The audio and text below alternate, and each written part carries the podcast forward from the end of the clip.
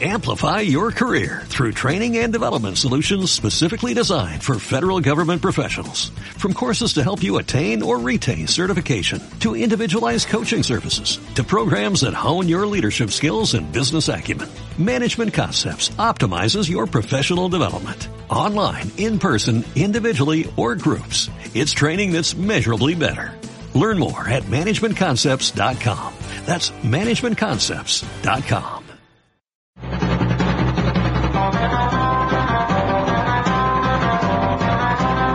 A Su Cine Millonario, el podcast de las películas de tu infancia, el podcast que no se quedará tranquilo hasta que venga Edgar Ramírez, episodio 196. Yo soy David Ortiz, como siempre me acompaña el señor Roberto Domínguez.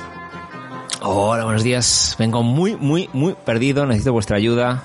Béisbol.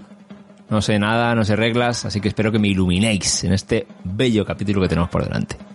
Bueno, si quieres Luis te va a pichar unos tips ahí de cómo se juega ese deporte, el pasatiempo americano y venezolano. Aquí está Luis Acuña de Bogotá también. Yo venía de, de practicar un poquito de bateo. Tenía tiempo que no lo hacía. ¿eh?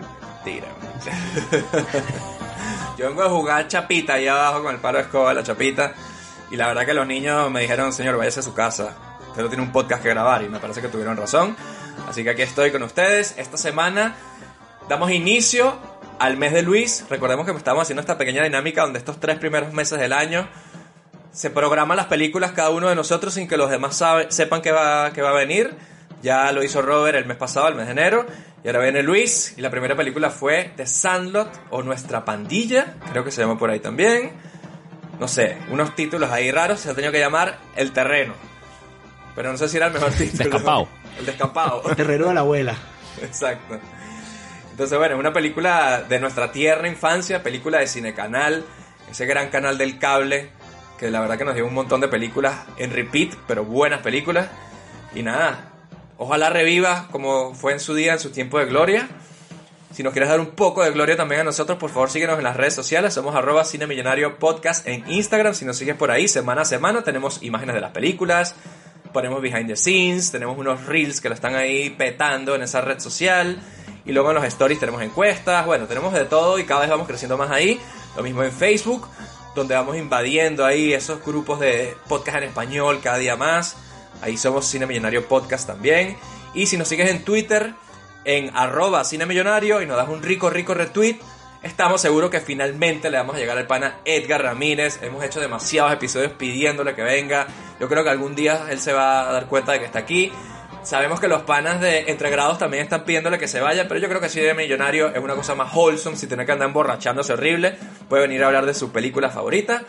También en Apple Podcast, si nos das 5 estrellitas ahí y le das una review positiva a su cine millonario, estamos seguros que vamos a llegar al dominio mundial. Pero imagínate, Luis, que viene Edgar Ramírez a nuestro solar, descampado, y no tenemos nada que ofrecerlo. Eso sería muy feo, ¿no? ¿Qué podemos hacer para eso? Imagínate que no tengamos ni siquiera una cabita de Coca-Cola llena de Coca-Cola. Unos fría, s'mores, así, para enseñarle cómo se hace el s'mores. s'mores, sí. Una casita del árbol, o sea, coño, qué vergüenza. Qué vergüenza, qué pues. sería eso, ¿ah? Eh, entonces, podemos evitarlo, podemos evitarlo. Si ustedes se suscriben al Patreon, donde además tenemos episodios exclusivos, tenemos eh, reseñas de, de películas nuevas, tenemos episodios temáticos, cápsulas. Eh, además, es una línea de comunicación directa que prácticamente lo que nos han recomendado nuestros Patreons los hemos las películas las hemos hecho o sea Sí. son puros beneficios Eh, solamente tienen que meterse en patreon.com barra cine millonario y también pueden acercarse al Discord al Discord de hablar un poquito sugerirnos las fotopies de Robert que este es- que tenemos que hablar de las fotopies de Robert de este mes ¿eh? Wow, ¿cómo viene que son un, un homenaje un homenaje a Wendy Peppercorn entonces ¿Me pinté las uñas de rojo o qué? pinte- pero de- así de carmesí, perfectamente pintada, Aceitada ese pie también, ¿no? aceitada. Eh, Robert sabía lo que estaba haciendo. Sí, él sabía Es lo que estaba justo iba a decir eso. Sé perfectamente Robert lo que estaba- haciendo. Robert sabía lo que estaba haciendo. y quedaron esas, bueno, mira, esas son unas fotopies que de verdad valen la pena. Así que, Era eso o hacer un homenaje a la bestia, ¿no? Pintándome el pie como si fuese una pata perro, básicamente. O la pelota llena de tierra y baba también, pero creo que me quedo con la También. Wendy, la verdad. Sí, mejor mi pie con sus juanetes ahí pintados con uña- uña- uñas rojas y aceitado. Y bien depilado, eso sí. Eh, y nada, nuestro mail, cinemillonariopodcast.com y también en un lugar más donde podéis tener la experiencia completa de Cine Millonario en YouTube, viendo imágenes, viendo fotos, viendo trailers, viendo nuestros bellos, nuestros bellos rostros. También venidos, suscribíos y ayudadnos, ¿no? Para hacer eso que cuando venga Edgar Ramírez, que esperemos tenerlo pronto por acá, le demos el mejor trato posible. Eso es. ¿Se acuerdan que por allá por diciembre hicimos la broma de los inocentes que venía Edgar Ramírez y mucha gente se lo creyó? Y mucha gente nos felicitó. Y bueno, yo quiero sentir eso, pero de verdad esta vez. Así que Edgar, de nuevo, ven aquí a tu cine millonario y hablemos de películas como esta o la que tú quieras. Mientras tanto, la dejamos con la película de esta semana, la bella recuerdo de la infancia que es The Sandlot.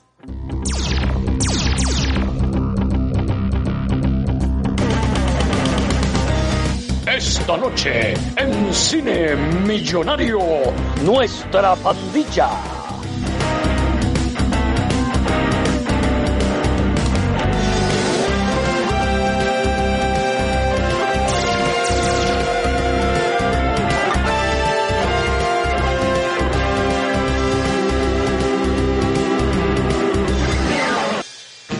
Know you're smart and I'm proud of you. I want you to make some friends this summer. Meet Scotty Smalls.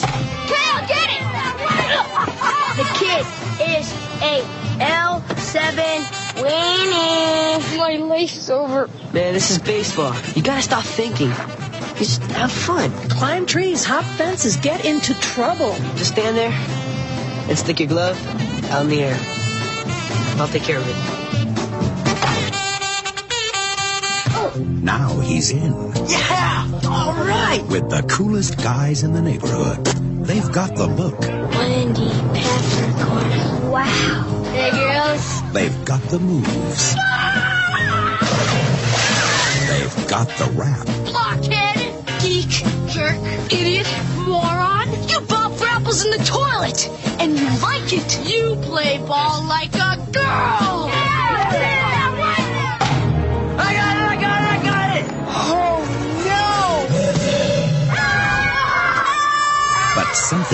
Something has got their ball. That wasn't my ball. Dad's father gave it to him. Babe Ruth signed that ball. Babe Ruth! We gotta get that ball back. Got any bright ideas? Initiate retrieval section number one. Power connect. Come on, homie,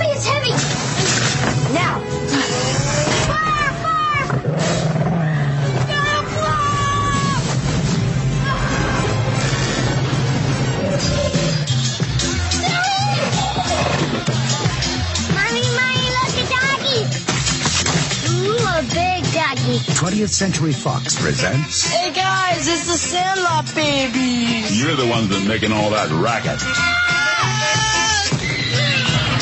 A Lifetime of Adventure. Come on, Squid, you can do it. Pull through, bud. You little pervert.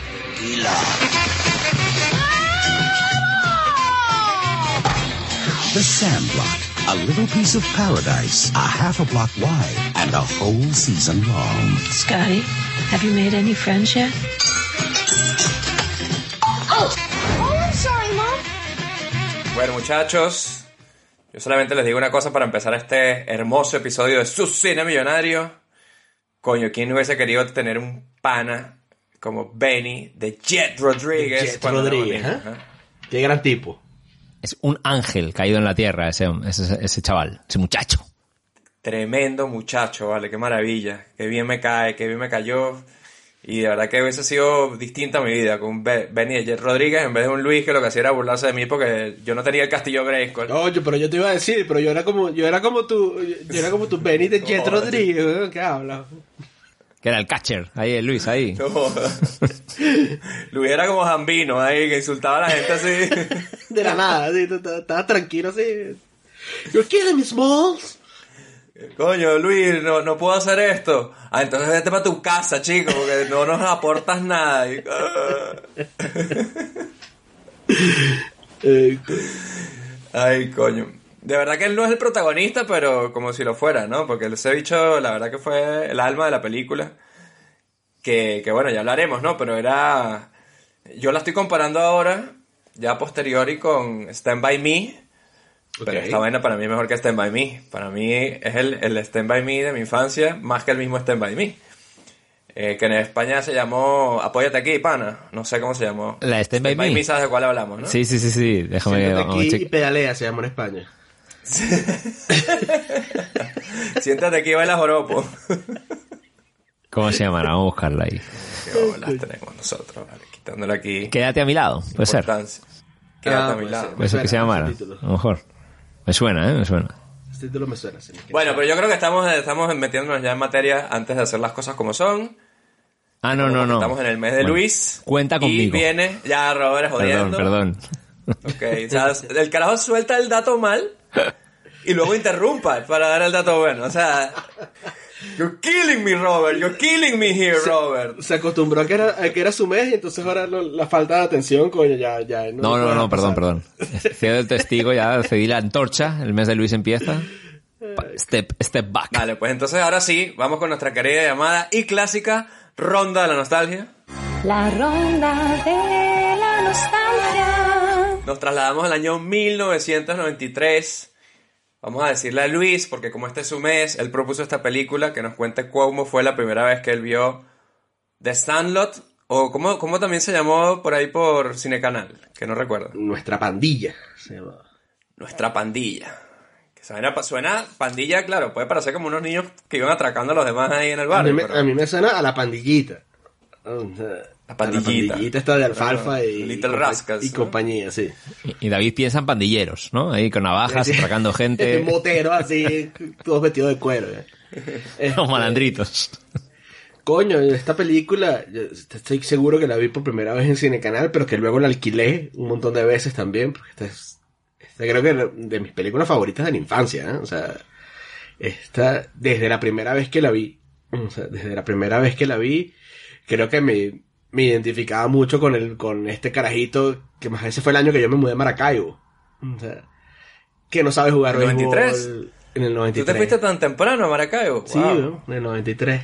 En, en- en octubre del 93 llegué a Maracaibo. En septiembre del 93, perdón. Eh, coño, y, y me, identifi- me, me- me identificaba mucho con eso de estar, de hecho, eh, cuando él le lanzan la primera pelota, este primer fly, este, un fly es una pelota que va por arriba, así, Robert.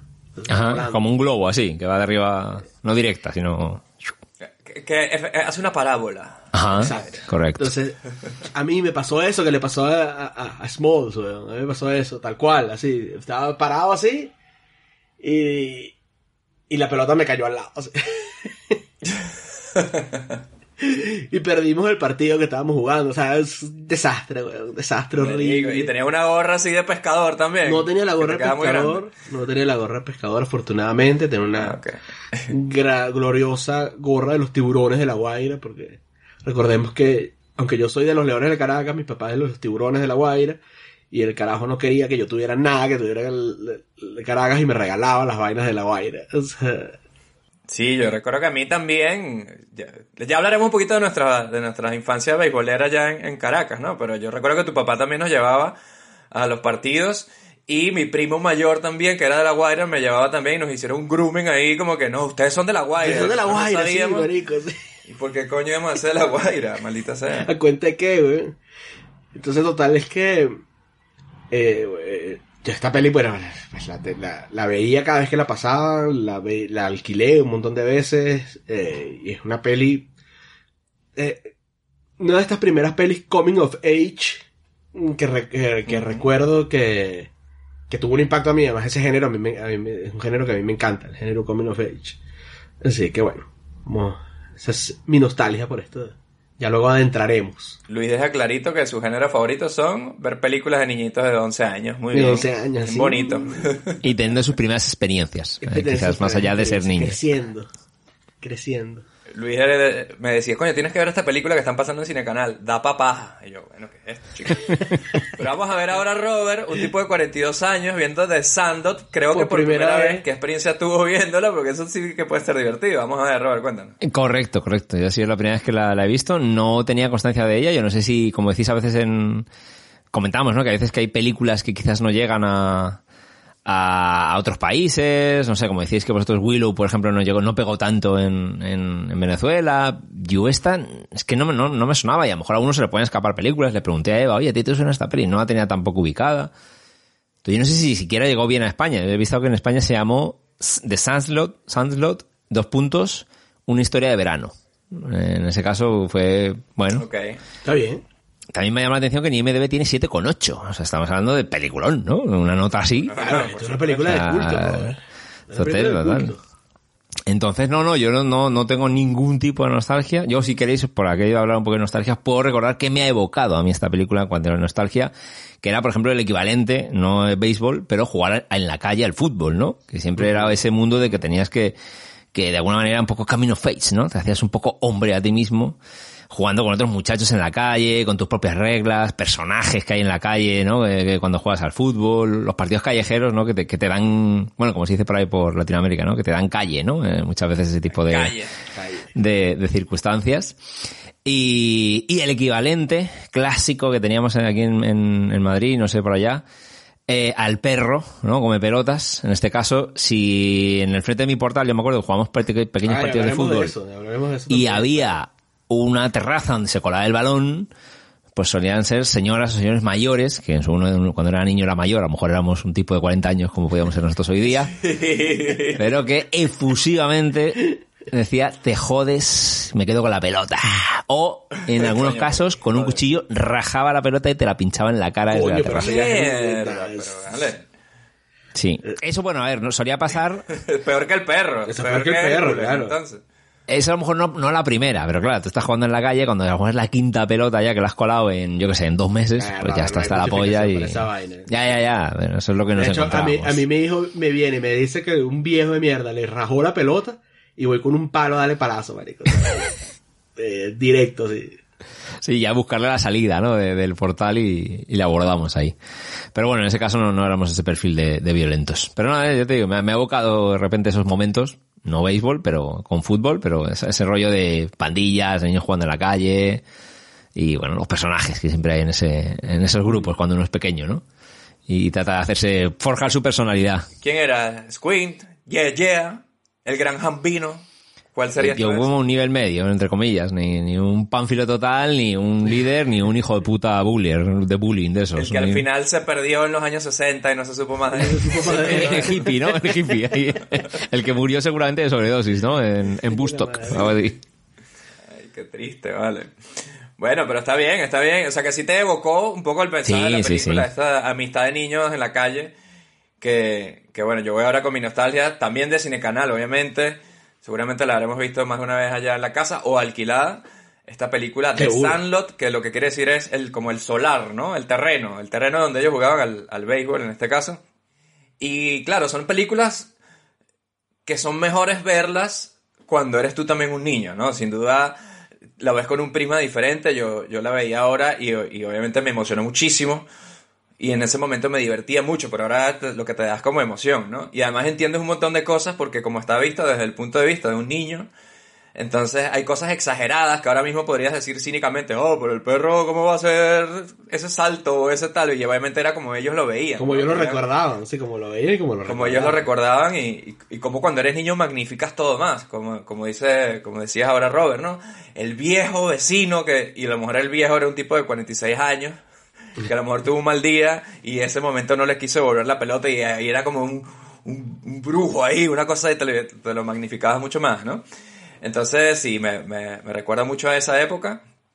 Nosotros sí teníamos el béisbol muy presente en nuestras vidas, pero yo tampoco jugaba mucho béisbol, tampoco me voy a engañar aquí. Yo en ese caso era como un Smalls, pero que nunca aprendió a jugar ni encontró el grupito de, de niños que jugaran al béisbol, un poquito en el colegio alguna vez, pero es verdad que el béisbol necesitas como mucho mucho implemento, ¿no? Necesitas guante, sí. pelota, bate, un espacio grande la- para todas las bases y todo, todo el campo y tal, ¿no? Entonces, yo lo que más recuerdo de esta peli y lo que más rescato, y ahora hablemos un poco de ella, es toda esta idea de, de los amiguitos que haces en la calle. Que no son tus primos, no son tus hermanos y tampoco son tus compañeros de clase, porque son situaciones donde te ves forzado a, a congeniar, sino como que los haces ahí en la calle. Bueno, como nosotros, José David, ¿qué, qué, qué dices? Nosotros somos amigos de la calle. Precisamente. Somos gente de la la calle, chicos, niños de la calle. Y yo quiero empezar hablando de eso, que qué bolas, que esta película está ambientada en el año 62, pero nosotros cuando éramos niños, cómo era totalmente normal irse para la calle. Mamá, me voy para la calle. Y me iba y volvía por la noche. Eso hoy en día obviamente no pasa. ¿Por qué no pasa? pasa. ¿Por qué? Era más seguro antes. No Mira, sé es, yo. es curioso que tengo aquí una notita que era eso, ¿no? Madres de antes es sal a la calle, ensúciate, juega, y ahora es como no salgas, no sea que te vayas a romper algo, te secuestren o quédate en casa jugando a la Nintendo, ¿no? Un poco así. Sí, sí, sí. Métete- en problemas, le llega, le llega a decir en algún momento la, la madre. Y dice, bueno, ¿y cuántas madres conoces tú que te, dirían eso? Pero es verdad. A ver, yo, a, a José David, nosotros en el edificio que estábamos, era un edificio de apartamentos de soltero, porque eran unos edificios de apartamentos chiquiticos. Eh, y en el, y el- yo vivía en el, en el 7, o sea, vivía en el 8, y el- debajo de nosotros vivía Jesús, que era uno de nuestros vecinos, que era un, de la misma edad, nosotros éramos de la misma edad. Y nosotros nos conocimos jugando en el, en el estacionamiento del, del, del- edificio. O sea, que a veces bajaban, yo a veces veía que habían niños jugando en el estacionamiento y, ah, bueno, bajaba. Eh, epa, este es José David, epa, este es Jesús. Y ahí ya, mejores amigos. Y veías niños y decías, ah, yo niño, ellos niños, jugar. Y ya, no había hacer falta más nada, ¿no? Lo bueno era que hubiera aceptación, porque a lo mejor de repente podías llegar y decir, no, a ti no te, a uno no le aceptan, ¿no? Y empiezan ahí lo- los problemas de la calle. Eso me parecía más raro todavía, porque los niños, o sea, nosotros incluso llegamos a jugar con los niños de otros edificios y de otras vainas, Sí. o sea, no, no era, era... Y era gente Y no que pasaba que hubiera rivalidades. Pues yo sí me acuerdo de que en dos portales a mi redonda éramos super panas y luego cinco portales más allá Ah, enemigos sí, muy común, eso Y por común, supuesto pero- guerras de tirarnos mierdas y tal igual. Pero era como de niños más grandes, esa... esa, esa... Había unos rivales, ¿no, Luis? Que era como que en el muro, en el estacionamiento contiguo a nuestro edificio, habían otros niños que jugaban, pero como el muro era tan alto, nunca los veíamos. Yo no recuerdo cómo eran ellos, Ajá. solo que eran los niños malos de al lado, o sea, y los odiábamos sin motivo, Sí, pero los odiábamos. solamente por, por- porque eran... Y teníamos... Y en el edificio de al lado de nosotros, de al lado de nosotros, estaba el temible lobito. Ah, lobito, coño. Que era como el. Hércules, ¿no? Eh, que era un perro chiquitico, pero marico bravo, weón, pero vivía en el estacionamiento del edificio de al lado. Entonces, cuando se nos iban las vainas para el otro, para el otro edificio, era un peo porque había que esquivar al lobito. Sí, yo creo que ese fue Jesús, era el que más se, se animaba a saltar el muro y, y hacer así como Benny de Jet Rodriguez y agarrar Jet- las Jet vainas que y correr y volver, ¿sabes? Exactamente. De hecho, yo creo que nunca me pasé para el otro lado ese. No, yo sí me llegué a pasar. Tenía como, tenían pinchos, el, tenían pinchos el muro, ¿no? O sea, no era fácil tampoco. Sí, pero mira, yo, la vez que yo me pasé, me acuerdo que, que fue lo que hicimos. ¿Te acuerdas que había como un, un- había como una vaina que era como una casetica, no sé qué, no sé de qué era, en el estacionamiento, que ahí es donde nos montábamos y podíamos ver hacia el otro lado. Sí, Yo me sí. acuerdo que una vez yo me lancé de ahí, o sea, tipo que venía un carro entrando al edificio al lado. Yo me lancé, me lancé, agarré la pelota, salí corriendo como un peo, Ah. por, pero salí por la puerta del, del, del. Claro, O sea, claro, me metí por ahí y salí por la puerta. Y atravesaste una pantalla de cine donde estaban pasando el hombre lobo. Ah, no, eso fue. Todo esto fue perseguido por Lobito. Que era un perro de mierda que si le hubiese dado una patada lo hubiese matado seguramente. ¿eh? O sea, porque era chiquito, güey.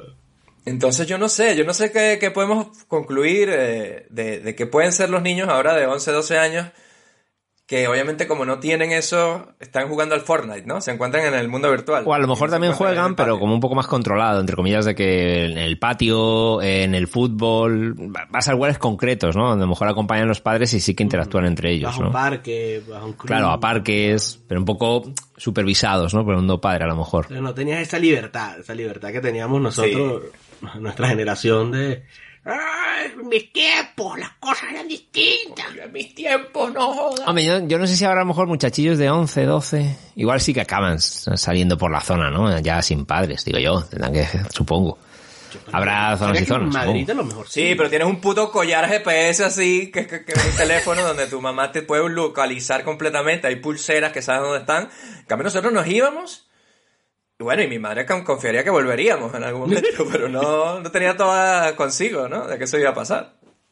O sea, no, y a veces, marico, nosotros a veces agarrábamos, o sea, yo, nos brincábamos la cerca de, pues en teoría, en teoría, no era que estábamos autorizados a, sal- a salir.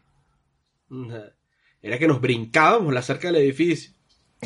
Nos íbamos para, para Sabana Grande, que es un bulevar grandísimo y peligrosísimo que hay en, bola, en, en Caracas. Caminábamos por ahí nos regresábamos los tres huevones de 10 años. O sea, Sí. Lo que pasa es que yo también recuerdo al revés, que como todo, todo es relativo, ¿no? Pues yo recuerdo cuando iba al pueblo de mi madre, en los pueblos era como todavía más... Si dicen, no, es que la ciudad es algo... Yo recuerdo el pueblo era como ya pues más, salva, más, más sal- salvajado todo. Y, y tú eras... Tú te creías que eras algo en la ciudad. Ay, voy a por el barrio. Y ahí era todo peor, ¿no? Más tiempo se tiraba más la gente en la calle. Era como, bueno, pues nada, todo es relativo. Los de los pueblos todavía más, ¿no? Entonces yo qué sé, sí, sí. Sí, porque en los, en los pueblos de España, sobre todo en verano, ¿no? El verano azul, ese tipo de historias de niños que se conocen ahí en verano y tienen aventuras por ahí, se van al bosque, se van al campo, se van a la playa, pues de alguna manera tienen como más sentido, ¿no? Pero es verdad que lo de los niñitos del edificio, por lo menos en Venezuela, esa vaina era un clásico. Todo el mundo tenía ese grupito y yo quisiera creer que siguen existiendo esos grupitos, aunque algo me dice que están, ya te digo, jugando al Fortnite. sí. Por ahí es que se están conociendo. Parte sí, sí, sí, seguro. O quedan entre ellos y se comunican por móviles, ¿no? Por WhatsApp o cosas así. Yo quería preguntaros una cosilla sobre, sobre el béisbol. Es decir, los campos de béisbol al uso, digo, no para jugar en la calle, estaban ahí medio... Porque el Sandslot este no es nada referido al béisbol, es como un descampado, significaría eso. como un descampado. Es como un descampado. Pero ellos mismos como que les, como que le han tallado el, el, el- El o diamante. sea, de jugar, les han en desgastado vuestro- el, el- el- En vuestro caso, ¿quién montaba? Eran campos medio así apañados entre vosotros, porque unas porterías, tú sabes que más o menos siempre puedes apañar. El fútbol es más o menos atacable, ¿no? En cualquier lugar. Pero lo de poner las bases, ese mundo, el béisbol callejero, ¿cómo se organizaba? Mira, nosotros en, en Venezuela, yo no, no- yo no tanto, ¿no? Pero, pero en Venezuela se jugaba mucho una vaina que se llama chapita. La chapita. que es la, la, ¿cómo se llama esa mierda? La tapa del, del, del- de las botellas. La, la chapa. La Ajá, la chapa, sí. Ah, la- ah, bueno, la chapa. La Esa chapa, mierda, sí. Con un palo, tú- a ti te, dis- te, te la lanzaban así como si fuera un frisbee, y tú con un palo le dabas ahí. Pero al- es muy chiquitico eso, para acertar esa Ah, mierda. le- y, y la gracia era que tú, que tú, o sea, que la, pudieras batear, porque es jodido Claro. muchísimo de, de- de batear. De hecho, batear es jodido, así sea una pelota. O sea, Sí, sí, sí. Sí, de hecho, el, se dice que muchos de los beisbolistas o peloteros profesionales venezolanos que empezaron en barrios más pobres jugando chapita, eran luego muy buenos en las ligas profesionales porque si sabías darle una chapita con un palo de escoba, entonces una pelota con un bate, eso era Pan pan, comido. comido. Por lo menos tenían el camino hecho ya. Entonces, Sí, sí, era sí. lo que era muy común, más que, ten- más que tener un, un partido de béisbol como tal, porque un partido de béisbol además necesitas 18 personas. Claro. Este. Pero era muy, com- era muy común hacer como pedacitos del, del juego, ¿no? O sea, de repente gente que se reunía a batear. O a jugar pisicorre, que es, estás entre dos bases Mm. y tienes que correr de un lado a otro para, que- para, evitar que te saquen. Ah, sí, un, un momento, por favor. Aclaradme a nivel regla, porque hay, hay un momento dado que creo que aparece dos veces en la peli, ¿no? Que, que como que el jugador del equipo se queda entre dos bases y como que hace mago de ir a una a otra y, y no le pueden eliminar. Entonces, ¿cómo es eso? Explícame eso porque no sabía cómo funcionaba el... Si estás en tierra de nadie no te pueden eliminar, tienes que ser cuando hagas a una base, ¿cómo es? Para eliminarte te tienen que tocar con la, con la pelota. Te, te- te tienen que... O sea, para que te saquen te tienen que... Te tienen que tocar con el... Con la, con la pelota. Entonces, te la lanzas de un lado a otro para ver quién es el que te agarra y te, y te, y te saca. O sea, Pero si tú en una de esas intentadas de ir de base avanzas y pisas la base, ya estás seguro, avanzas estás y, safe. y- es lo que se llama robarse una base. Es como que tú estás en la primera base, digamos en este diamante, y este es tu sitio, te tienes que quedar ahí. Pero si eres listo o aprovechas la oportunidad de distracción que la pelota está en juego y corres y llegas a la segunda base y la pisas sin que te toquen con la pelota, haces ese avance a la segunda base y obviamente te, te quedas ahí. Pero si parece que te van a descubrir y están a punto de agarrarla, te tienes que regresar a, la, a, a tu, a tu base original. Entonces en ese juego de, de- bueno, un poco de... Cuando, como por ejemplo al final de la película, cuando se roban el home, que en, la, que en el subtítulo yo leí como que hizo un home run, que no sé si un subtítulo de español, y yo decía, no, no está haciendo un home run, home run es cuando batea y la saca del campo y tal, ¿no? Él lo que estaba haciendo era robarse Que el es lo home. más difícil el que home. hay, robarse el es home. lo más difícil porque es la última base, es donde está el catcher, sea, tienes un jugador ahí, y si tú te robas el home, no es que avanzas en la base, sino que haces una carrera, haces un punto, haces un como un gol. Una carrera es un punto. Entonces robarse el home, estar en tercera base y correr en un momento de distracción y llegar a tocar la base y hacer una carrera, hacer un punto, es una de las cosas más difíciles y por eso Benny de Jet Rodríguez lo pudo hacer porque él corría muy rápido. Entonces corría tan rápido que, que- que lo logró hacer sin que lo atrapara. Y voy, y voy con un primer curiosidad aquí, ¿eh?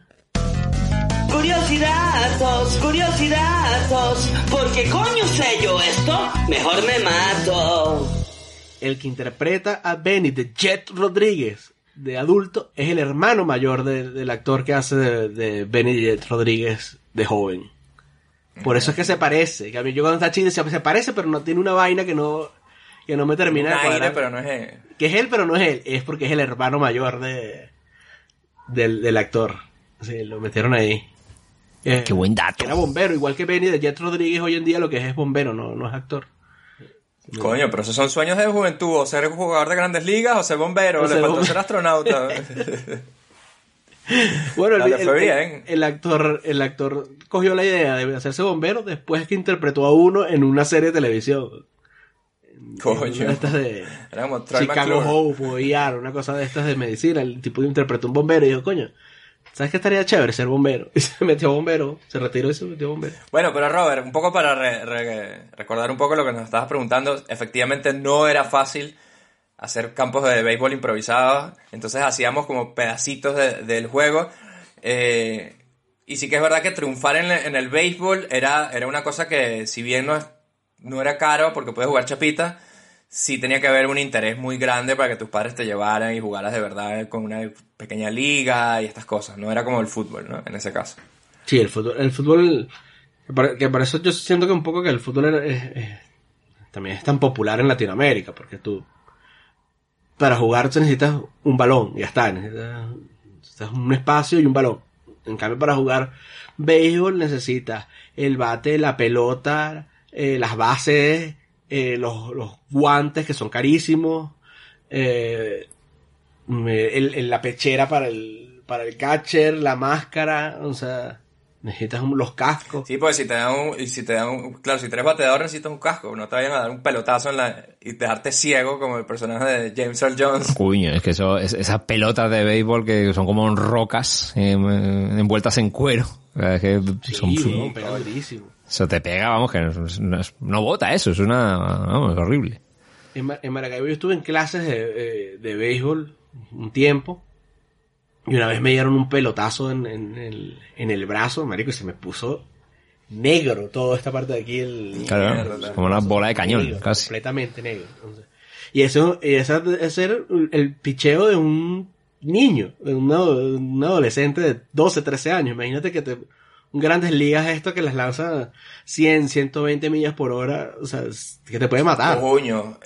Eso me recordó a la revista esa que leíamos nosotros, aunque usted no lo crea, que contaban una historia bien poco probable, pero real, de un tipo que estaba anotando en el público. Él estaba anotando así, como tengo aquí un bolígrafo, eh, en una libreta, y el bateador bateó un home run, sacó la pelota del estadio, la pelota le dio al bolígrafo y se la clavó en el corazón y lo mató instantáneamente. ¿sabes? Bueno, Aunque usted no lo crea. Eso pasó. Usted no lo crea. Una historia más local es que eh, supuestamente Antonio Armas, cuando jugaba en, en Caracas, eh, batió un jonrón y le voló los dientes a un carajo que vendía perro calientes. en- Mierda. Mierda. Es que cada vez como si te disparan ahí algo a la puta boca ahí. Bueno, si quieres, Luis, hablamos un poquito del, del béisbol también porque nosotros al lado de nuestro edificio, muy cerca, a Muy escaso, cerca. no Se sé, escuchaban los gritos incluso. Teníamos el estadio universitario de béisbol, que es el, el estadio de, donde se juegan los Leones del Caracas y los Tiburones de la Guaira, digamos el estadio más importante o más concurrido de- del béisbol de Venezuela. Hasta el punto que se escuchaba efectivamente el público y el característico rugido del león, porque los leones del Caracas y cada equipo tiene como un sonido, algo particular que suena por megafonía, ¿no? Entonces los leones del Caracas lo que tienen es un rugido que cada vez que hacían una jugada buena, una carrera, sonaba... Ay, en tu casa escuchaba... Y decía, mierda, los leones hicieron algo ahí bueno, ¿sabes? Y escuchabas el grito también, el de... Leo, Leo. Te escuchaba también en la, en la casa que luego cambió a Leo, Leo, Leo, Leo. Ajá. De hecho, nosotros si subíamos a la azotea, podíamos ver gran parte del, del campo. Ve- y veíamos la pizarra completa, además. Y veíamos la pizarra completa. Desde la ventana de mi casa se veía también. Y, y una cosa, en, la- en Latinoamérica, porque claro, el, el béisbol viene de, de los gringos. ¿Dónde ha pegado más? O sea, a mí me suena Cuba, Venezuela y algún lado más. O Dominicana. República Dominicana. en Dominicana también. Y México. Y ya está. también. En el resto no México. no- México también hay béisbol. Sí, sí. Ajá. Bueno, a ver, tiene sentido porque son frontera. Están uno, uno de los equipos con uno de los nombres que más me gustan a mí, que son los tomateros de Culiacán. Es mexicano. Pensé que ibas a decir que los venados de Mazatlán. Ah, no, no conozco los venados de Mazatlán. Pero bueno, sí, es, es una influencia totalmente gringa, que a su vez vendrá del cricket, una vaina de esta, de Inglaterra, pero es, como, ser. como llaman en los gringos el pasatiempo americano, ¿no? El pasatiempo, el, el deporte de ellos eh, es el béisbol y no sé por qué cosas migratorias en el siglo XX habrá llegado con tanto furor a, a Venezuela en particular, porque en Colombia no se juega béisbol. a ¿no? Venezuela lo trajeron los gringos, justamente, porque cuando, cuando habían los campos de petro- los campos petroleros, que no es que, que no estaba nacionalizado el, el, el petróleo todavía, sino que venían estas compañías grandes de petroleras americanas, hacían sus campamentos y ahí jugaba, y ahí se jugaba béisbol y de ahí se propagó el, el, el, el gusto por el, por ese deporte. De hecho, por ejemplo, mi abuelo, que, que era colombiano, él, él no tenía ni puta idea de lo que era el béisbol y cuando llegó a Venezuela se terminó enfiebrando, o sea, con, con el béisbol le gustaba la vaina, lo escuchaba y, y- y escu- y escuchaba por radio la serie mundial y vainas así, ¿sabes? Ah, coño, qué bueno. Que es que, se- Robert, porque aquí no se ve y tal, pero es que si tú vivieras en un país con béisbol, te contagiarías de la emoción de ese deporte, estoy seguro. Como... Sí, no, no, puede ser, puede ser. Yo que sobre que ir al estadio era fácil, por ejemplo. Era mucho más fácil que ir a un juego de, de fútbol. En Madrid, ir para un juego de fútbol es, es complicado. O sea, es caro. No, y los niveles, los niveles de alcoholismo que se, que se viven en un partido de béisbol, yo no, creo que también lo tú hace un nunca, atractivo nunca lo has importa- visto, sí, importante. Porque como dura tanto, la gente... Porque, el- bueno, en cualquier deporte siempre la gente se taja, ¿no? Pero a lo mejor el béisbol, por durar tanto, va la gente más tajada. Claro. ¿O qué? Claro. Puede ser, sí, me parece un, un buen punto. Además, en una final, Leones contra Magallanes, que es el equipo rival, los navegantes de Magallanes, cuando se hacía una carrera, una cosa de estas, yo todavía recuerdo la lluvia de cerveza cayéndome encima. La cerveza así. ¡ah! ¿Sabes? La gente... Y, y ni siquiera era como que, ay, de la emoción me descontrolé, sino que mucha gente ya sabía que eso iba para arriba. Sí, sí, sí. Sí, sí, hacía sí. cualquier jugada y estaba pendiente. Te habla de lo barato que sería esos vasitos de cerveza, pero yo recuerdo la lluvia así, estar Sí, mojado. no, no me queda de claro que hoy en de día todavía se haga. No, no me queda claro que hoy en día todavía se haga porque creo que está costosa la cosa. Un mini de cerveza Sí, está caro, ser. está caro. Pero bueno, a veces yo los he visto volar en conciertos aquí en Madrid, de un poco en un pogo ahí de medio punk. Hay gente montada que la gente tira los minis de cerveza que cuesta 15 euros, a lo mejor un mini de cerveza, ¿no? En un concierto. qué pecado. O 10 euros. Y de repente, ¡ras! Y tiran un mini ahí. Y la gente mojándose, tirando cerveza. Como me imagino Barney, el de los Simpsons, cuando chupa el suelo así, ¿sabes? De, de cerveza. Entonces, bueno, pero estábamos hablando de una película, ¿no? Me parece. Eso sí iba a decir, que nos hemos ido iba, iba- a a... traerlo de vuelta diciendo que bueno que para nosotros el béisbol estaba muy presente o sea, nosotros coleccionábamos tan- bueno yo por lo menos coleccionaba los cromos estos de de, de béisbol Ah, tú una vez me jodiste con una vaina de esa. Ahora que sacas la vaina y yo te jodo a ti. Para que veas que eras de todo menos Benny de Jet Rodríguez. era el pedido de Jess Rodríguez ¿de qué estás hablando? nunca te podía joder No eras Benny, eras Ambino como mucho. Como mucho. como, Como mucho. mucho. Mira, los cromos, eh, Luis tenía una, tenía una buena colección de, Sí, de barajitas, ¿no? Que se llamaban de, de béisbol, que los metían en estos álbumes así. Y, y yo recuerdo que yo empecé a coleccionarla por ti, porque bueno, me dije, bueno, me voy a aficionar a esto sin saber de béisbol prácticamente. Y me acuerdo que una vez me te hice un cambio de una tarjeta por otra, que la mía era rechísima, y, y tú me diste. Yo, no me- yo creo que era José Canseco por un Bo Jackson dibujado. me acuerdo. Dibujado. Era Bo Jackson, No, pero no bien, era la foto del tipo, sino... No, no, yo, yo recuerdo que te estabas luego como corriendo con tu otro amigo de, de- después de la vaina así que- porque me habían jodido. No, buen cambio, weón. Estás loco. Pero, espero, que lo, espero que lo mantengas todavía y lo guardes todavía, el, el Bo yo todavía Jackson tengo dibujado. los tengo allá en Maracaibo, no sé si estarán vivos, pero yo la última vez que los vi estaban todos esos cromitos, estaban ahí. Pasa que yo luego me dediqué como a, a coleccionar eh, las barajitas de los venezolanos y no, esas no cogieron ningún valor, weón, o sea, un valor sentimental y ya. Mm, o sea. Pero entonces el béisbol era una vaina que estaba presente, pues. O sea, Benny Ayer Rodríguez, eh, en la película, al final, cuando se le aparece Babe Ruth, él, lo que se entiende es que él cambia la, la tarjeta que tenía él, la cambia, la vende para comprarse los, los zapatos estos que son como los Converse, ¿no? Para correr y poder robarse la... Chuck Taylor, ¿no? Se llaman así los Converse. ¿no? coño, yo no- esa, esa, esa no la he entendido, o sea, ¿sí? O sea, no, eso lo leí después. no, tampoco me- Ah, no, es- claro. no- no es vainas no son vainas de Reddit. Pero, pero cuando Babe Ruth al final dice, oye, ¿me puedo quedar con esta y tal? Era porque era la, la tarjeta de, no me acuerdo cuál jugador fue, pero fue el que rompió el récord de, de Babe Ruth. Ajá, esa era la vaina. Que, Hank Aaron, era creo Hank que. Aaron, Hank Aaron, y que que creo. fue el que rompió el récord de jonrones de, de, de Babe Ruth y Lote. Hay una bestia ahí. ¿De qué clase? Un perro gigante como un gorila que ya se comió a un niño. Si ese es el hecho, siéntate, hijo. Déjame decirte algo. Todos tenemos una oportunidad de hacer algo grande. La mayoría nunca aprovecha su oportunidad porque tiene miedo o porque no la reconoce cuando se le acerca a los zapatos. Esta es tu gran oportunidad y no puedes dejarla pasar. ¿Recuerdas cuando le sacaste las entrañas a aquella pelota el otro día? ¿Alguien quiso decirte algo? Si fuera tú lo escucharía. ¿Tú, sabes, ¿Tú sabías quién era Babe Ruth, Robert? La señora esa, como dice... No, yo era un poquito como Smalls. Me quería sonar. A lo mejor, yo qué sé, como ha habido tantas pelis de béisbol que, que, era- que quieras que no han llegado a España, ¿no? Porque también había una de Kevin Costner, ¿no? Que es bastante famosa. Ah, el campo de sueño. La de Tom Hanks, esta que entrenaba un grupo de mujeres también después de la Segunda Guerra Mundial. O sea, eso llegaba. Eso sí que, por ejemplo, recuerdo verlo de, de pequeño. Había una película de Babe Ruth que era con John Goodman, si mal no Ah, recuerdo. con John Goodman, Ah, esa sí. es buena, ¿eh? The Babe, se llama. Relativamente... No, de los principios de los 90. Ah, al principio, pensé que a lo mejor. Pero vamos, que se han hecho un montón de pelis. Moneyball, ¿no? Que a mí me encanta. Por ejemplo, yo descubrí un poco el béisbol gracias a Moneyball. Por ejemplo, de entender más el deporte, un poco más así. A mí las pelis deportivas bien hechas me, me encantan y, y, y, ¿por qué no? Deberíamos hacer de vez en cuando alguna más de deportes, que sabéis que yo soy muy deportista Claro. de ver. Y están guays. Cuando están buenas, están bien. No, y la del el novato del año. El novato, El del, novato año, del año, de este mismo año. Es tremenda película. Major League también deberíamos hacerla. Major- Charlie Sheen. Con Charlie Sheen, claro. Eh, ese Moneyball, pa- para mí, mm, me a mí me gustó mucho porque deja claro una vaina y que es como una diferencia importantísima entre, entre el, el béisbol y el fútbol, que es la manera en que tú puedes sacar números y números y números y números de... O sea, puedes aplicar Big Data al béisbol y tener buenos resultados y al fútbol no se puede, marico. O sea, el fútbol no te lo, no te lo permite. Tú puedes tener una idea. Puedes tener una idea.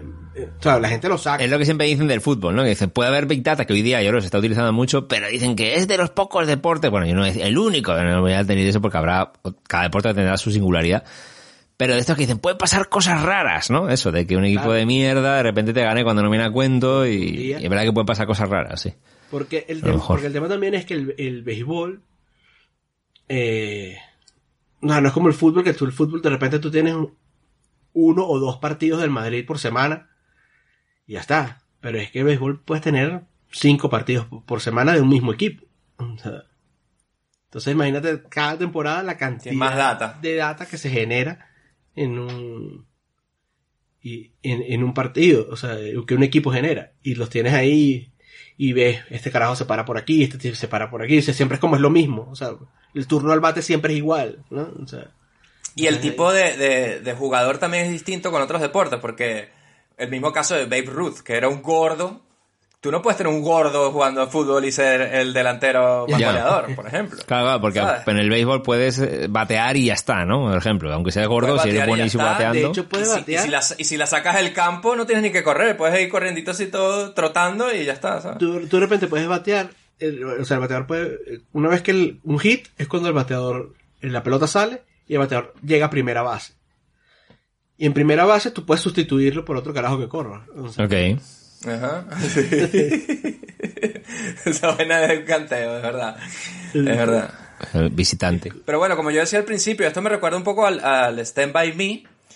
eh, pero me parece un Stand By Me que, que me podía sentir más identificado, un poco más inocente. Stand By Me iban a buscar un muerto, una Sí, cosa así que ya era como demasiado, ¿no? Un muerto ahí. Me daba miedo eso.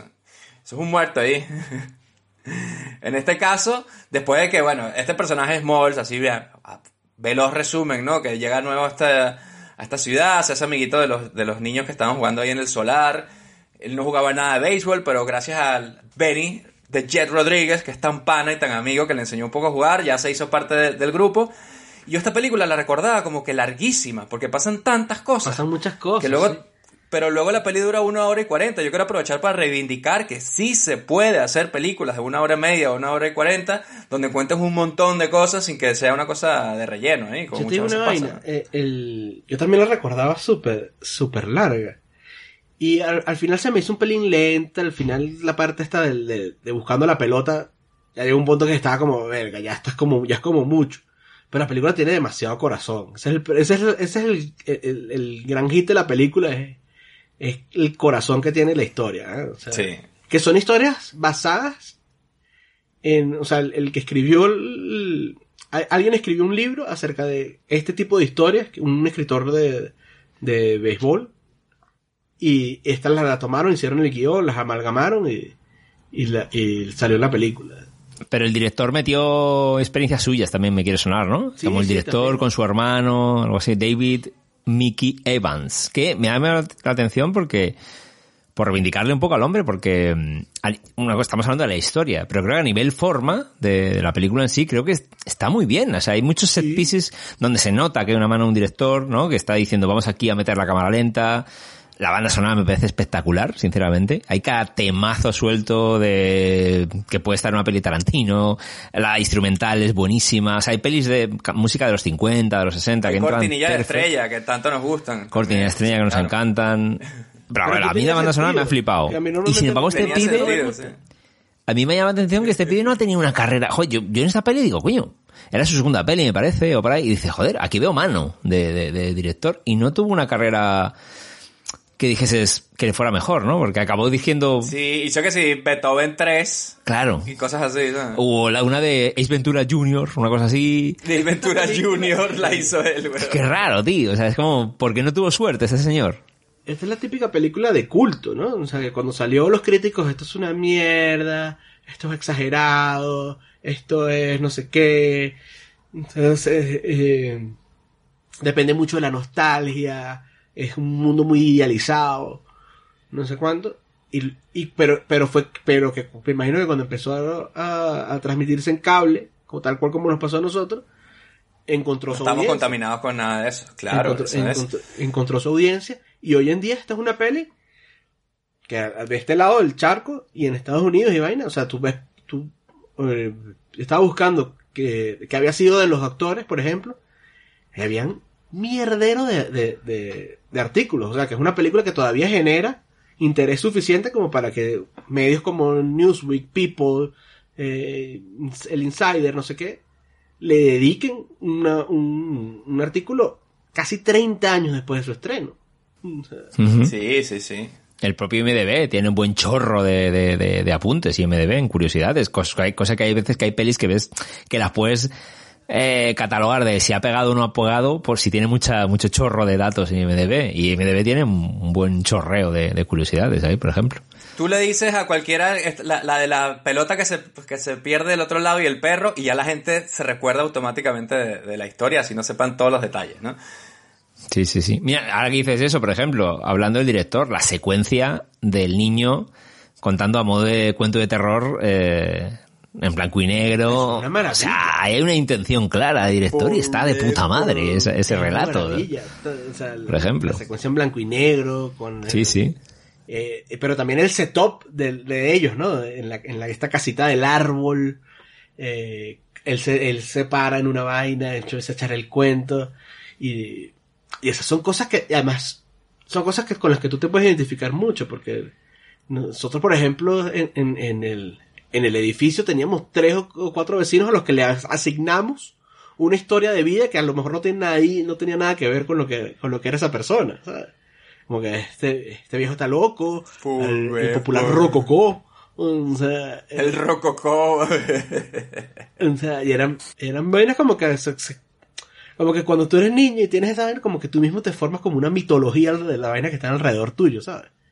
Sí, y, y te encanta contárselo a los, a los demás niños y, y lo magnificas y como que hay como una, una buena colectiva donde todos saben que no es tanto, pero, pero bueno, como lo que pasaba con Wendy Peppercorn, ¿no? La, la socorrista, que era como este mito sexual, que era una cosa increíble, no sé qué, y todos de verdad, eh, era la socorrista que había en ese momento, pero para ellos era como Marilyn, una cosa así. Claro. De hecho, me da demasiada risa que el tipo al final cuenta que se casó con ella y tuvo nueve hijos con ella. Sí. En el momento que ese chaval, eh, yo veía a posteriori ver un día por primera vez, dijo, eso es un futuro psicópata, ¿no? En plan de, es una cosa que llevaba planeando años. El muchachillo ahí.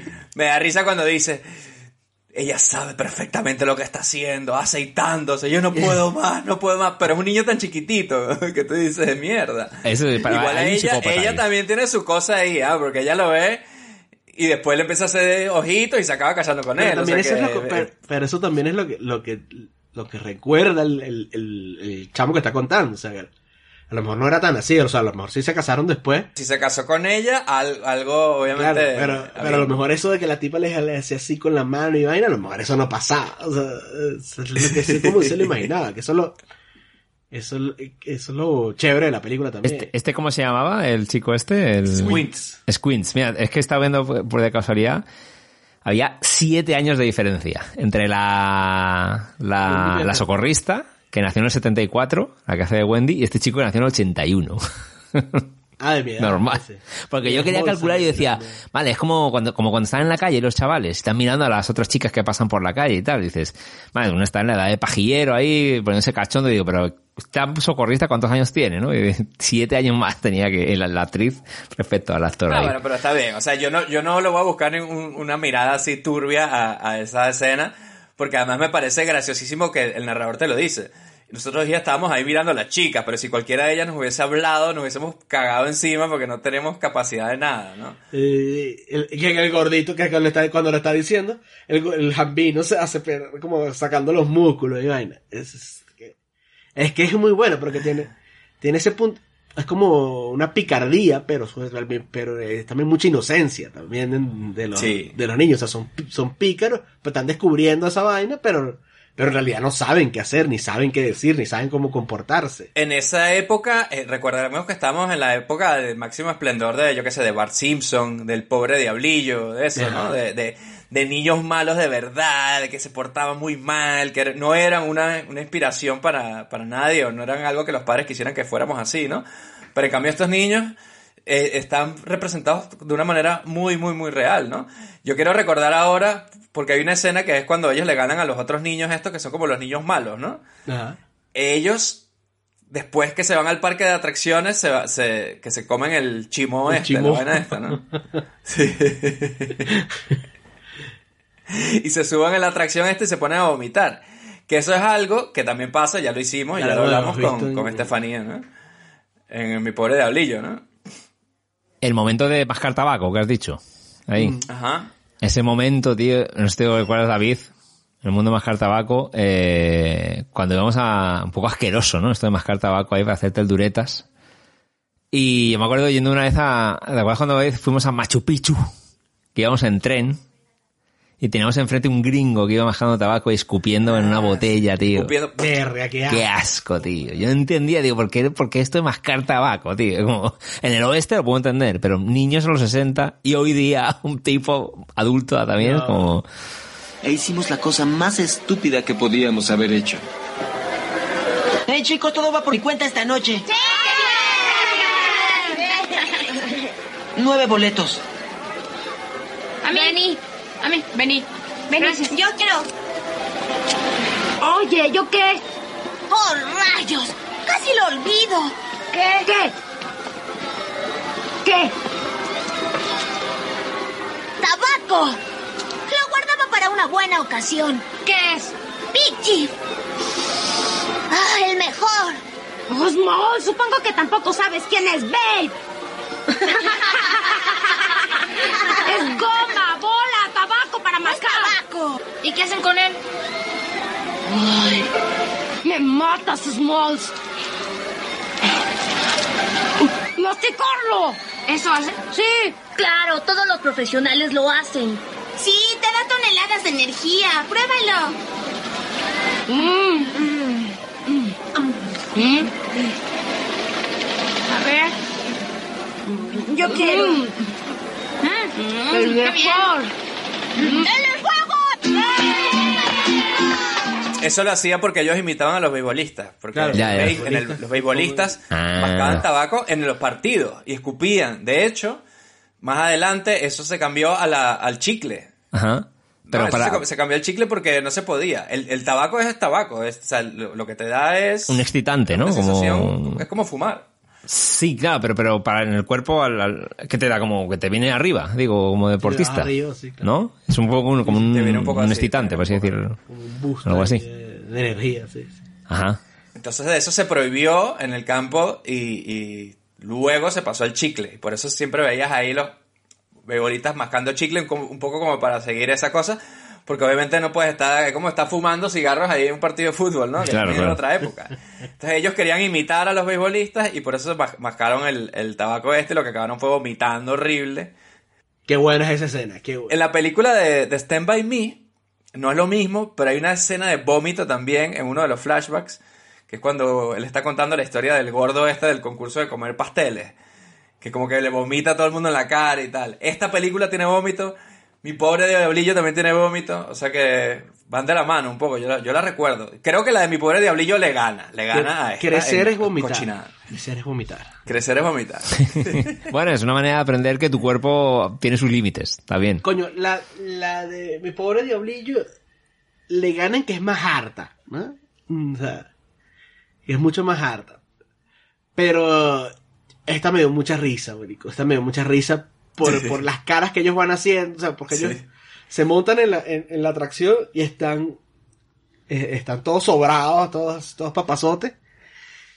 Y a medida que van, van, van, empiezan, tú los ves que están como pariendo, empiezan a escupir la vaina para afuera. O sea, Y tiene como consecuencia, también te da una lección, te dice, a lo mejor no solamente con mascar chimó, pero con beber, con estas cosas, como que este es un error de niño que, que cometes, pero no lo vuelves a hacer nunca. exacto. Entonces te, bueno, te da una lección ahí ¿no? también. O sea, y ya nomás nunca... Eh, eh, we, we sort of the hard stuff, dice el, dice, dice el narrador. Dice el narrador. Nos quedamos con la bazooka, nada más, que era lo, el chicle este de mierda horrible de...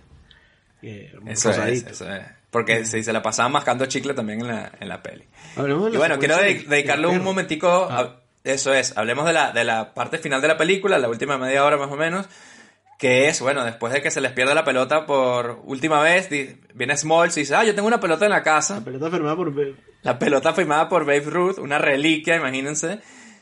Y es cuando él hace su primer home run. Pero, claro, desafortunadamente la lanza al patio del vecino y viene el perro, que, como, que el perro obviamente era la bestia, ¿no? Y hay una cosa con, la- con este tema de la pelota, que a mí siempre me dio demasiado mal rollo y, y me parece una angustia horrible. Y es que la pelota, desde el primer momento que cae, y el perro la muerde por primera vez, ya la vuelve mierda, la la, vuelve mierda. ensucia con ba- O sea, por mucho que la recuperaran el mismo día, Sí, ya sí. eso no valía para nada, tío. Está hecha mierda. La ¿sabes? firma se borra en el momento. Sí, sí, sí. ¿Por qué seguían intentando si esa vaina ya no valía para nada? ¿sabes? Ya que iba a hacer, la iba a, susti- la iba a poner ahí en, en, en el en el pedestal Ya ese. ahí, un problema, que- o sea, el tipo se iba a dar cuenta. Dennis Leary. Ese plano ahí, ahí se, sí que estaba bien limpita la, la firma. Claro, y luego se convierte en una puta bola de babas horrible que es como que, mira, ya. No sé si ellos la podían ver qué tan jodida estaba, ¿no? Pero, pero bueno, fue el reto de recuperarla. Así que me gusta la, la- el Pero son vainas de Vainas de niños. justamente. Son vainas de niños, de, re- de razonar como niño. O sea, porque el bicho le dice, pero en algún punto le dicen, pero ¿por qué no vamos y le tocamos el timbre al carajo? Y que el tipo nos devuelva la pelota. Ah, y ya sí. está. O sea, y este no. y entonces no, eso no es una opción, eso, no es una opción, porque ese ni- él, él le daba niños a comer al perro. Y, y luego el viejo lo primero que les dice es, me hubiesen tocado la puerta y yo le, y, y yo le devolvía la, y yo le devolvía la pelota. Coño, y lo mismo, y lo mismo incongruencia de niños. Cuando explotan las aspiradoras, destruir Coño. esas tres aspiradoras yo creo que va- cuesta más plata que la pelota, weón, prácticamente, en esa época, nada más. ¿sabes? Claro, cuando sale este niño lleno de, de, de polvo, chaval. Qué risa, güey. Qué risa, qué risa. Para que esta película está, está muy bien hecha. Está muy, está muy, muy bien hecha. Porque ese es un planazo, ese niño todo lleno de ceniza. Y Sí, sí, sí. Ahí la misma persecución del perro intercalando esos montajes de la, de la peli del hombre lobo que luego pasan por el cine está muy bien. Es que es en eso, se nota mano de, de- de que hay alguien cuando- detrás cuando van por con la- la cinematografía para las escenas. por el festival este, que el, que el perro va caminando por la, por las mesas, ¿no? Ahí también. Ajá. O sea, se ve que el Sí, perro, sí, sí. y el perro se ve que está muy bien entrenado también. Bellísimo el perro, además. ¿no? Sí, un, un mastín, ¿no? Sería, ¿no? Bueno, pero sale herido. No, O sea, me partió el corazón, no, tío. Qué horrible. Pobrecito. Menos mal que se apiadan y rápidamente le, le levantan la valla. ahí Sí, pero lo salvan al perro también. No, tiene buen corazón. Y Benny de Jet Rodríguez también tiene buen corazón. Por eso que se llevan bien. Coño, y de hecho cuando Benny de Jet Rodríguez dice, mira, voy a saltar esta vaina y voy a agarrar la pelota. Y el mismo Smalls le dice, mira, no lo hagas, no importa, yo me asumo la culpa de lo que pasó, o sea, no te vas a poner en peligro, ¿sabes? Y los demás amigos le diciéndole, no lo hagas, no lo hagas. Y él se recuerda eso, ¿no? Como que los héroes se recuerdan, pero las leyendas nunca mueren. Nunca muere. Qué gran momento, coño. Y ahora que has recomendado, antes que has comentado el propio James L. Jones, vaya, nada nuevo, ¿no? Pero vaya presencia, ¿no? Ese señor ahí, en los pocos minutos que tiene, vaya carisma, vaya buena onda, venid aquí cuando queráis. eleva. Te eleva. Cualquier, cualquier escena en la que aparezca te la eleva, güey. Sí, sí, sí, sí. La película, como los gags estos de que la peli se podía haber acabado, ¿no? Como he dicho antes, en plan de llamo el timbre, toma la pelota, chao peli, ¿no? Un poco Chao, así. Peli, se acabó. Con el tema del perro. Y mira qué perro más majo tengo. Y el tipo le dice, "Ah, esa pelota, señora, estaba firmada por Babe Ruth. ¿George? Sí. No, era pana de él. Mi amigo. Y usted conoció a Babe Ruth, bueno, y él me conoció a mí también. Sí, buenísimo. buenísimo. Le, dice a George, claro, yo conocí a George. Todo sabrosón. ¿Qué, qué, qué suerte tuvieron, ¿ah? que el vecino era el mayor coleccionista, exjugador que lo conoció, etcétera. Pero que también volviendo a lo de antes, eh, es como, no es un Deus ex máquina, al final es un, un final feliz, que es lo que merece esta peli. Esta peli no puede terminar mal, esta peli tiene que terminar Claro. como terminó, ¿sabes? Absolutamente, no, no, no. Tiene que haber buena onda y alegría en todo momento, sí, sí. Y tiene sentido con todo lo de la. El Dennis Leary a mí me pareció un bien pa' jugo. Bien mamá, Sí, Toda la a mí también, lo tengo notado. Un poquito frío, Men- cabrón. Menos mal que lo estás diciendo. Porque cuando están jugando, eh, cuando están jugando catch en el patio, Ajá. o sea, el tipo pretende que el lanzar una pelota de béisbol, contrario a lo que parece en la televisión, no es fácil. Entonces tienes que aprender a lanzar la pelota de béisbol, y tienes que aprender a atajar la pelota de béisbol con el guante. O sea, son, son dos habilidades distintas que van relacionadas, pero que son dos habilidades que te tienen que enseñar, que no es una vaina que tú, o sea, bueno, qué sé yo, a lo mejor si eres Miguel Cabrera, naciste aprendido. Pero en, línea- en líneas generales, alguien te tiene que decir cómo lanzar la pelota. Que fíjate que, que, que cuando Benny de Jet Rodríguez le enseña al carajito a, a lanzar la pelota, inmediatamente puede lanzar la pelota. O sea, Sí, lo de suelta la mitad de vana, eso parece una tontería, pero yo nunca lo aprendí. pero es que si no lo haces, si no lo haces así, le pasa lo que le pasa al, al- al chamo, que es que la pelota le cae para el piso. O sea, este, y, y, y lo mismo es atajar. O sea, tienes que mantener la- la- los ojos don- encima de la pelota. Pero también tienes que cuadrar el guante y tienes que poner el guante de manera tal que nunca te tape la cara. Y por eso es que le da el pelotazo en la, en- en la jeta. O sea, Y luego le da, le deja morado, ah, ponte un bistec ahí, aguántalo una hora ahí, yo me voy a, me voy otra vez. los gringos sí me parece inverosímil y siempre me da risa, weón. Que en, en todas las series, las El películas. en la cara. Te, dan- te dan un coñazo y te ponen un bistec en la cara. Como, ¿qué? O paquete, paquete de guisantes, ¿no? También, del Un paquete de congelador ahí, guisante ¿no? también es el clásico. Un paquete de guisante congelado. sí. Yo una vez me puse un bistec en la cara, ahora que lo dices, no recuerdo si funcionó. yo supongo que no. A lo Lady Gaga. Da igual que un- ponerte un poco de hielo, me imagino. Sí, no, pero nada, el Dennis Leary ya te digo. Y, y yo lo siento, el niñito te, te agarró la pelota, es un niñito. No estaba bien. Pero cuando te dan una reliquia, que firmada por todo el equipo, Lou Gehrig y no sé qué, ahí, cállate la boca, ese Cállate niño, la le, de- boca, ese niño te de- le debes dinero a ese niño en ese punto. ¿sabes? Oh, que, que esa es otra. Marico, si tú tienes esa reliquia ahí, ¿por qué no te has tomado 10 minutos de contarle quién era Babe Ruth?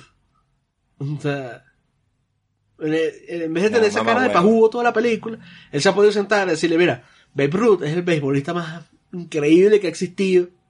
O sea, Mario, ya hemos hablado aquí de Dennis Leary. Dennis Leary es el carajo que le robaba los chistes a Bill Hicks, el carajo que, que es inverosímil su personaje en Demolition Man y jode cuando sale él. Y aquí es el papá mamahuevo. es de- verdad. de Demolition Man no es una película perfecta porque sale Dennis Leary. ¿Que era el, el, de la- el rebelde de las alcantarillas? ¿Era Dennis Leary ahí? ¿O no? Sí, el, "Oh, yo quiero fumar, y quiero coger, Ajá. y quiero no sé qué, y tomarme una cerveza. Y digo, "¿Qué- pero ¿qué te pasa? Y la coca esa sí te la estás metiendo, ¿no? Más le robaste el La show a Bill Hicks. Esa vaina la- no se nos la olvida. piedra sí es verdad que no, que no la has dejado. Sí, ¿no? eso sí no lo prohibieron allá abajo, ¿no? Entonces, bueno, esa es la única mancha para mí también de esta película, ese personaje que, coño, el Smalls tenía un montón de traumas ahí y este carajo innecesariamente se los, se los afianzaba. Menos mal, de nuevo, que estaba ese ángel que es Benny de Jet Rodriguez, que no me canso de decir su nombre, para mí siempre será un referente, es uno de los héroes del cine para mí y lo queremos muchísimo. Vamos a nuestra escena favorita, muchachos, aquí en su cine millonario, en el mes de Luis, que él propuso la película. ¿Y qué tal ese, ese final donde Benny de Jet Rodríguez juega con los, con los Dodgers de Los Ángeles y el otro es el comentarista deportivo? No, mm. Chef Kiss, ¿eh? Se roba el home, o como dijo el subtítulo, hizo un home run. Vea, qué puta mierda, de verdad, coño. Métanse en Wikipedia dos minutos. el MVP, nunca mejor dicho, de esta película, Benny Rodríguez. Ahora sí, escena favorita. No, no, no es, no es que quedó al final, como, le- como en el mes de Robert. Ah, en el mes de Luis, Luis se jode. Robert, dilo con nuestra escena favorita de esta peli. Eh, uf, eh, a ver, hay muchas, ¿eh? Fíjate, ha habido varios momentazos que tengo aquí seleccionado. Eh, mm, yo creo que me voy a quedar, es que no, no sé, bueno, me voy a quedar con...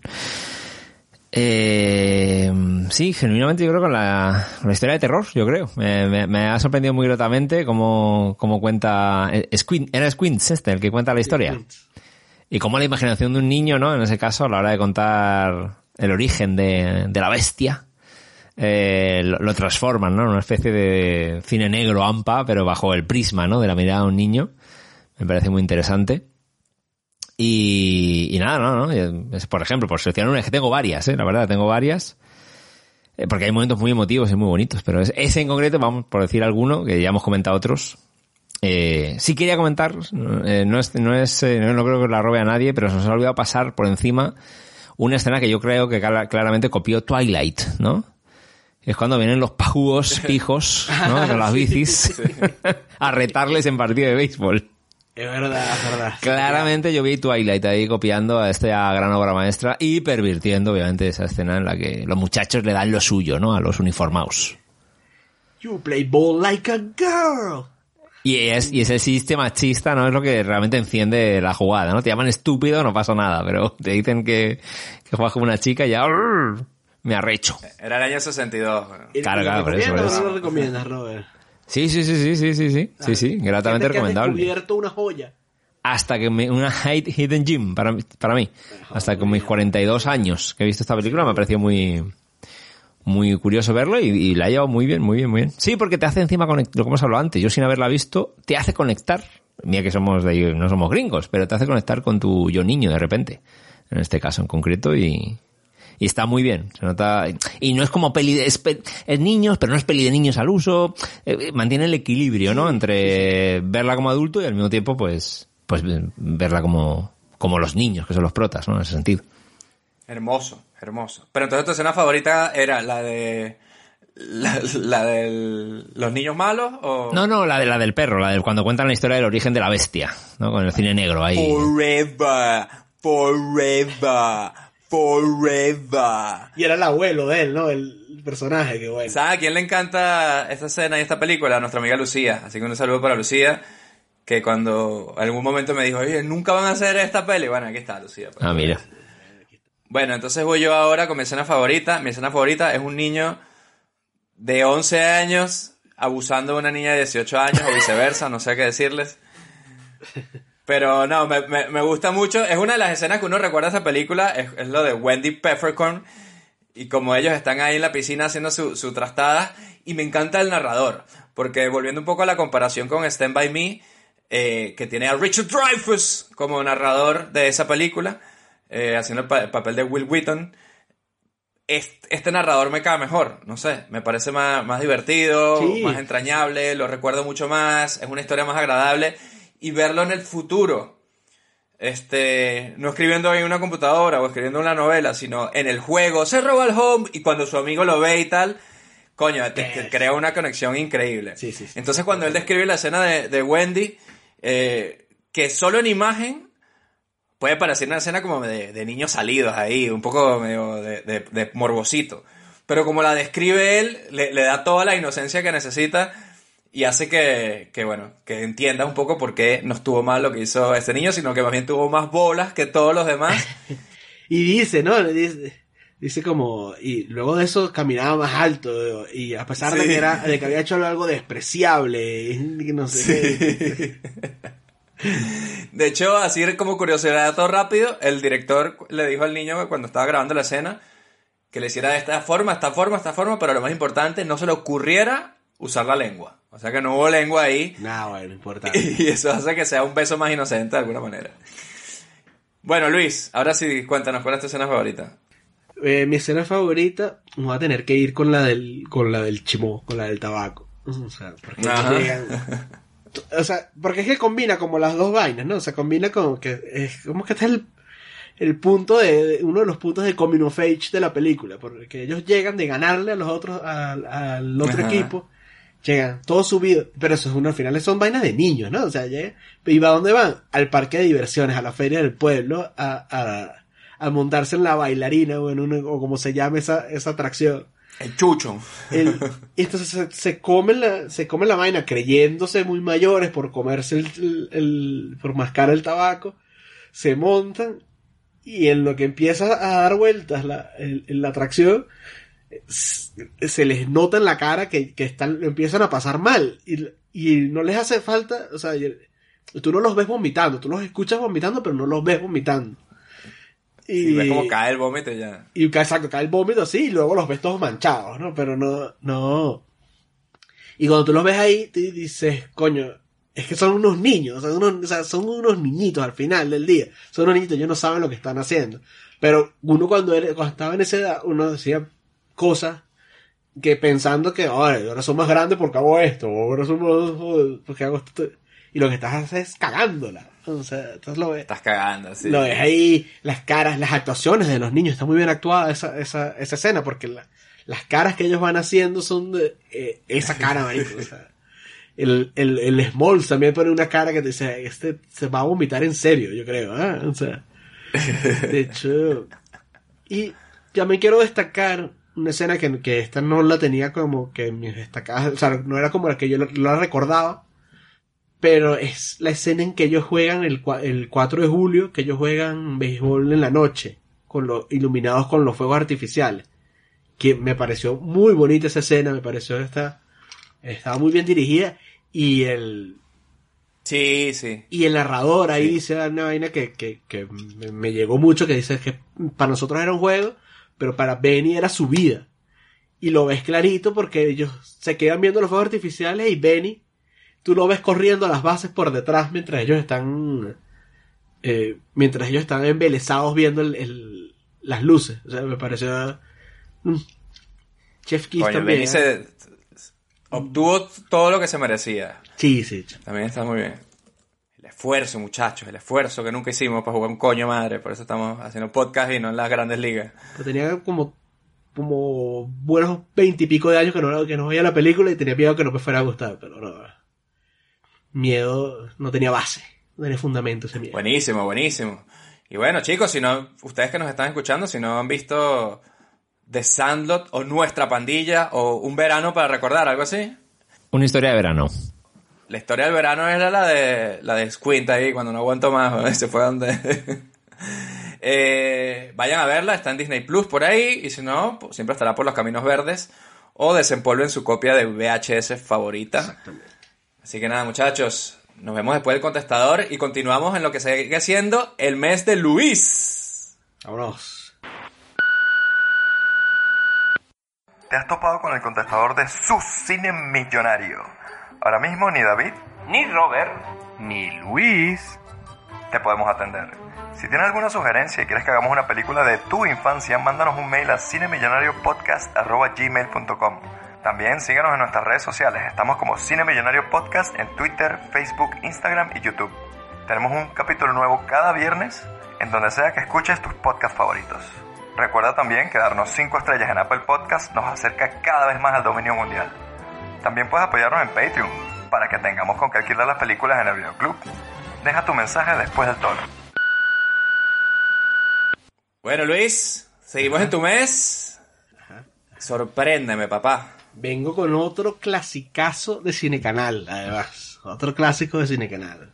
Se le debe tanto a Cinecanal, coño. Cinecanal sigue, ¿no? Sí, pero es chimbo ahora. No sé, esa no Una es buena. No sé. No es lo que era. Mi vieja mula no es lo que era. Eh, con una película, una película nominada al Oscar, ¿eh? Y con un Oscar encima también de esta película. No sé. Nominado al Oscar, como decían ahí en, en Venevisión. Pues, y de hecho ganadora del Oscar para mejor actriz de reparto. Ganadora de un premio Oscar. Ganadora del premio Oscar como mejor actriz de reparto, Marisa Tomei. Coño, no puede ser, no me estás haciendo esto. Mi primo Vini. Coño, no puede ser, weón. Qué maravilla. Vuelve Joe Pesci a Vuelve su Joe cine Pesci. millonario, coño. Y Marisa Tomei hace su debut. Wow. Creo que no había venido. Marisa Ah, Tomei. debuta, debuta. Ralph Macchio también vuelve aquí a su cine millonario. Ay, coño, ¿verdad? Este cast. Wow. Yo sigo descubriendo películas gracias a Luis porque tampoco la he visto. gracias, Luis. Sigo descubriendo en la filmografía de Luis. Mira, es una de las grandes comedias, no voy a adelantar demasiado, pero es una de las grandes comedias de Joe Pesci. Salió al Oscar a Marisa Tomei. Y además es una comedia, bueno, sabes que Joe Pesci tiene ahí Home Alone, El Supervisor, también por ahí es otra película de comedia, pero es, esta es de las mejorcitas que tiene y además es una película de juicios. Claro, además. Que, que, bueno, saben que las películas de juicios tienen un espacio en nuestro corazón. Así que nada, esa es la siguiente película que tenemos aquí en su cine millonario. Vayan buscándola y nos vemos el viernes. Mientras tanto, les digo lo de siempre. Lávense las manos, mátense mucho y recuerden. No coman chimó y se montan en las No atracciones de la feria, por favor. O sea, Tampoco sacan el ahogado para darle, para darle un beso a la, Sí, a la eh, rescatista. No, buena idea. No, está feo, está feo para la foto. ni que tengas 11 años. Y si tienes 11 años, ¿qué haces escuchando esta vaina, por favor? Ve a jugar a la calle, maldito carajito.